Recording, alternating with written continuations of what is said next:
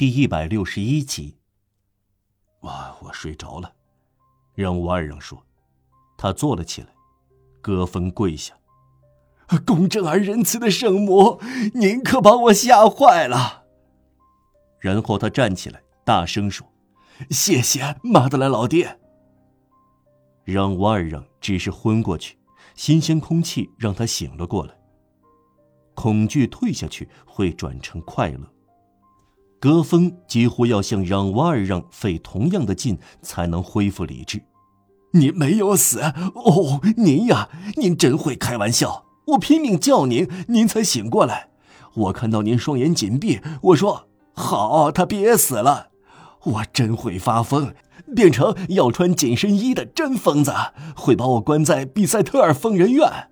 如果您死了，叫我怎么办？您的小姑娘呢？水果店老板娘会莫名其妙把孩子塞在她怀里。祖父死了，事情多麻烦啊！天堂里善良的圣徒啊，事情多麻烦啊！哈哈，您活着多妙啊！我冷。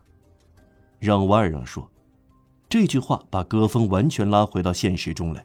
事情很紧迫，这两个人即使恢复了理智。却没有意识到，头脑混乱、身上有点古怪的情绪是这种地方引起的恍惚。我们赶快离开这里！戈峰大声说。他在衣袋里摸索，取出一只自备的葫芦。先喝一点他说。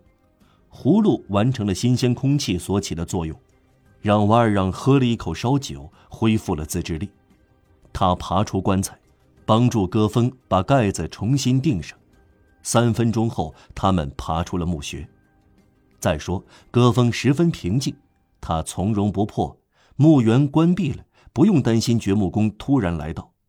这个新手在自己家里忙于找自己的工卡，但无法在家里找到，因为他在戈峰的衣袋里。没有工卡，他不能回到墓园里来。戈峰拿起铲子，让瓦尔让拿起镐头。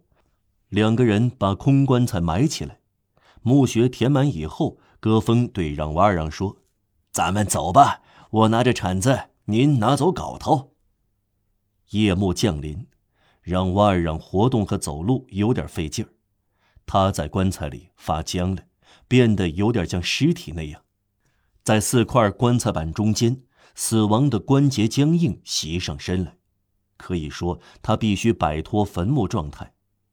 您冻僵了，戈峰说：“可惜我是个瘸子，要不咱们可以跑一段。”没事，让瓦尔让回答。走几步路，我的腿脚就迈得开了。他们从旧车经过的小径出去，来到关闭的铁栅门和看门人的亭子前。戈峰手里拿着掘墓工的工卡，便投到箱里去。看门人拉动绳子，门打开了，他们走了出去。一切顺利，戈峰说：“您的主意多好，马德兰老爹。”他们不费事就到了沃吉拉尔城门，在墓园附近，一把铲子和一把镐头就是两张通行证。沃吉拉尔街空荡荡的。马德兰老爹，戈峰说，一面走一面看两边的房屋。您的眼睛比我好，告诉我八十七号在哪儿。就在这儿，让瓦尔让说：“街上没有人。”戈峰又说：“把镐头给我，等我两分钟。”戈峰走进八十七号，在本能的引导下上楼，来到阁楼的穷人家，在黑暗中敲门，有个声音回答：“警戒。”这是格里比埃的声音。戈峰推开门，掘墓工的家像所有不幸的人的住处，是一间陋室。没有家具，却挤满了东西：一只包装箱，也许是口棺材，当做五斗柜；一只黄油罐用来盛水；一张草垫当做床；地砖就是桌椅。角落里一块破旧地毯上有一个瘦女人和几个孩子挤作一团。这个穷人的内室有翻得乱七八糟的痕迹，仿佛发生过一场一户地震。盖子乱放，破衣烂衫扔了一地，陶罐打碎了，母亲哭过，孩子们可能挨过打。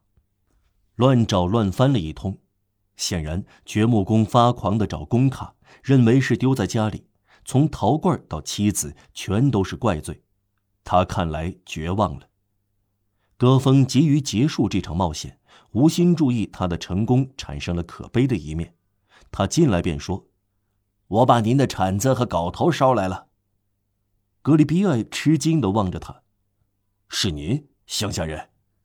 明天早上您到墓园看门人那里领回您的工卡。”他把铲子和镐头放在地砖上。“这是什么意思？”格里比埃问。这是说，您的工卡从衣袋里掉下来，您走后，我在地上捡到了。我埋掉了死人，填满了墓穴，干了您的活儿。看门人会把工卡还给您，您用不着付十五法郎。就是这样，新手。啊，谢谢乡下人。格里比埃眉开眼笑地说：“下次我来请您喝酒。”